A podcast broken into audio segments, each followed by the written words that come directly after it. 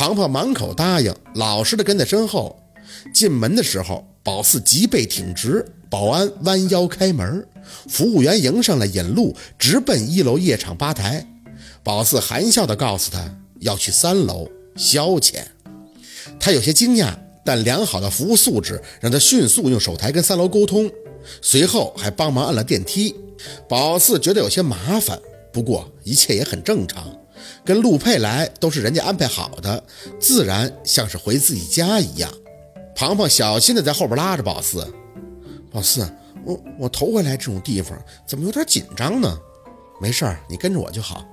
在电梯里小声的交代，谁不紧张啊？宝四只是装的，不想让人看出他的局促。感谢他的浓妆，至少可以让路过打量他的人相信他是常客。三楼有服务员迎接。宝四要了个大包，连带着还给他兜里揣了一百块钱的小费，坐在皮沙发上，腿上一翘，笑着开口：“点台。”这个男服务员倒是没露出惊讶的神色，就是有些纳闷的看了宝四身边的庞庞一眼，确定宝四要点的是少爷，就说了声“稍等”，出去了。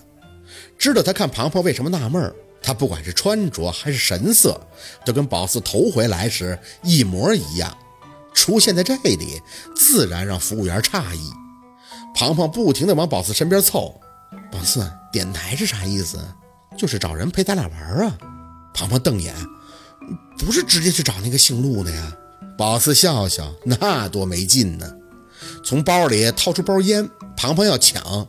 宝四刚要跟他解释，就看见五六个男的进来了，都是二十多岁，穿的都挺紧身显形的。庞庞当时就吓着了，眼神躲闪着，看都不敢看。宝四抽出根烟放进嘴里，点着后假模假式的吞云吐雾，逼着自己别紧张，就大大方方的看。不都是人吗？怕看呀！一圈下来，摆摆手，换一批，太瘦了，我要壮的。服务员点头挥手，这些人就出去了。没过五分钟，又进来了一批。宝四眯着眼打量了一圈，直接扔出一千块钱。要壮的，怎么一个个都跟没吃饭似的？服务员的脸色开始有些难看，小心的走到宝四身前：“顾客，你看第三个，都挺壮的，一米八五，块头够用吧？”宝四有些不悦：“我说不够就不够，长得丑，换。”他只能点头，又挥了挥手。第三批没等进来，这层楼的主管来了，在门口就笑着伸出了胳膊。哎呦，顾客你好，我是三楼的主管，你有什么要求尽管跟我提，我满足您。宝四叼着烟，笑呵呵地朝他伸出的手握了一下，就想找个素质好的玩儿你们家这也太少了呀。主管抬起笑脸看着宝四后，微微的僵滞，似乎很仔细地打量了他一下。顾客，你以前来过我家？来过呀，觉得挺有意思的。碾灭手里的烟，还有人吗？我还要选呢。有有。主管的脸色稍微有些复杂，您等等，我马上就给您叫。宝四没什么耐心的点头，快点儿，等着玩呢。庞庞一看他推门出去，就赶紧用胳膊肘碰宝四。宝四，你这葫芦里到底卖的什么药啊？你看着就好了。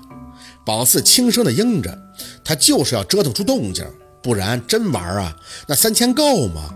本来一开始的打算是折腾到温琪出现的，不过看现在这局面，也差不多了。这次等的时间长，越长，宝四心里越有数，只是觉得可悲，这点智商居然都用在这儿上了。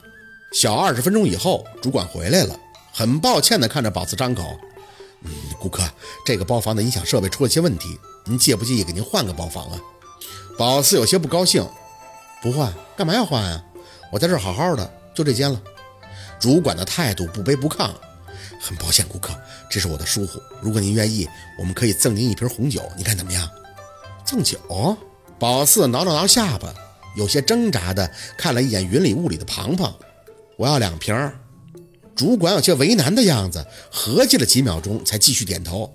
嗯，好，啊，这的确是我们给您造成的不便，感谢您的配合。宝四没言语，戏真好啊。叫了声“庞庞”，挎着包，拿着烟，就跟在主管的后边换包房了。在走廊里走的时候，脊梁骨有些发麻，如芒刺背，没回头看，嘴角却牵起来了。有本事你一直不出来！换了个包房，没看都知道，这肯定有针孔一类的东西。姓陆的跟他一样，都是这么无聊。坐了一会儿，再次进了五六个男的。主管问宝四看哪个满意，伸手一指里边最壮的，他还凑合，就他了。主管点头，看了看身旁一直低头的庞庞，嗯，那您朋友呢？他不用，你出去吧。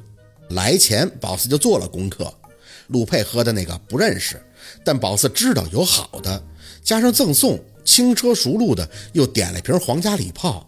等主管点头出去了，宝四笑着拍了拍身旁的位置，看着那个又高又壮的男人过来，他居然有些紧张，很局促地坐到宝四身边，压得旁边的皮沙发都塌陷去了一大块。宝四不理会，一直拉扯他的庞庞，把麦克风扔给他，让他唱歌。随后笑眯眯地看着男人，询问：“你紧张什么呀？”那个，他眼神闪躲着，不太敢看宝四。嗯，我我是我是第一次，嘿，巧了，宝四勾着他的脖子，我也是第一次，咱俩谁都不吃亏。宝四，庞庞朝宝四使劲儿，宝四给了他个眼神儿，看他气鼓鼓的去点歌，知道他啥意思。可既然走到这儿了，就没想别的。我看你岁数很小啊，他讪笑着拿下宝四的胳膊，嗯，这地儿不适合你来。宝四轻轻的笑，凑到他耳边。是不是有人跟你说什么了？他身体震了一下，连连点头。嗯，没呀，我们这一行的能说什么呀？宝四把头靠在他肩膀上。谁说什么你都不用多想，我就是来玩的。你的任务呢，就是给我陪好了，知道吧？他没吭声。服务员进来上酒的时候，宝四就兴致高昂地给他倒酒。他举杯就干，让他做别的他不干，身体一直跟宝四保持了些距离。宝四没怎么喝，他一喝，宝四就拍手，大声的笑着说：“好，再来。”两瓶红酒下去，他没什么事儿。最后那瓶皇家礼炮也让他一个人给喝完了，这才有了醉意，迷糊着把头枕到沙发的椅背上，嘴里哼哼着，也不知道说着什么。庞庞一直在心不在焉的唱歌，眼睛每隔几分钟就得看宝四一次，逮着他眼神就回，告诉他不要管。什么都没想，看着这个男的醉了，就起身坐在他的怀里，身体一侧，背冲着门，嘴巴靠近他的耳朵。你是不是喝多了呀？他哼哼着，不知道说什么，胳膊抱着宝四的腰，嘴巴侧了侧，酒气浓重。啊，我，砰！一股寒气直涌进门。妈呀！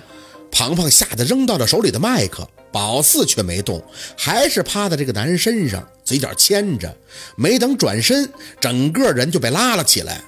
喝多的男人还抱着不撒手，他是真醉了，有些含糊的说着：“你去哪儿啊？”宝四想开口，但是来人没给他机会，扯着宝四的衣服，直接把他往旁边一拽。没等转脸，秦森就拉着宝四的胳膊，生拉硬拽的出了门。文琪也没闲着，见状就赶紧过来拉庞庞。妹妹呀，你这心挺大呀，不好好学习，跑这唱什么歌啊？看着陆二的背，宝四一直在笑，直到包房的门在眼前关上，里面传出噼里啪啦酒瓶碎裂的打斗声音，心里腹诽：真没劲，人家醉了你还打，你倒是让他清醒了单练呀。宝四可是找的最壮最高的呢，宝四。秦森不悦地拉着宝四的胳膊：“你在这里干什么？”宝四满是无畏地抬手甩开他，整理了一下自己的衣服：“玩啊！”说着还笑了笑，疑惑地看着他：“ 嘿，好巧啊，是不是？”秦森咬牙：“你是不是故意的？”宝四痴痴地笑：“哼，怎么讲啊？这里这么大，我来玩玩不行啊？倒是我要问你们，你们怎么在这里啊？陆佩怎么在啊？他不是不想见人吗？怎么又想见了呀？”哎呦，我的姑奶奶哎！文琪直接凑了过来，两只手在宝四面前搓着，算我求您了，成不？您这是要我们不好过呀？咱们好端端的，能不能？包房的门打开，带着腥味的寒气一出，温琪的声音骤停：“陆二，我的人没事吧？”陆二浑身都是怒气，咬牙吐出两个字儿：“没死。”宝四若无其事地站着，感觉他的眼刀锋一般的层层划过宝四的脸颊，像是要给他生吞活剥了。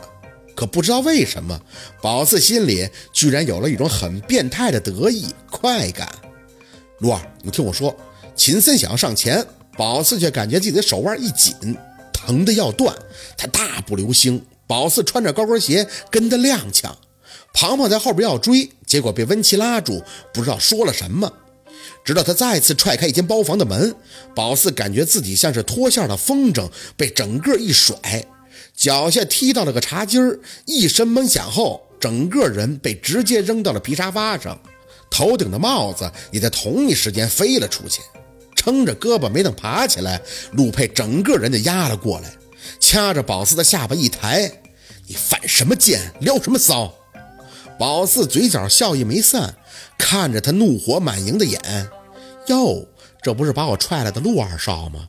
有事儿啊？好，今天的故事就到这里了，感谢您的收听。喜欢听白好故事更加精彩，我们明天见。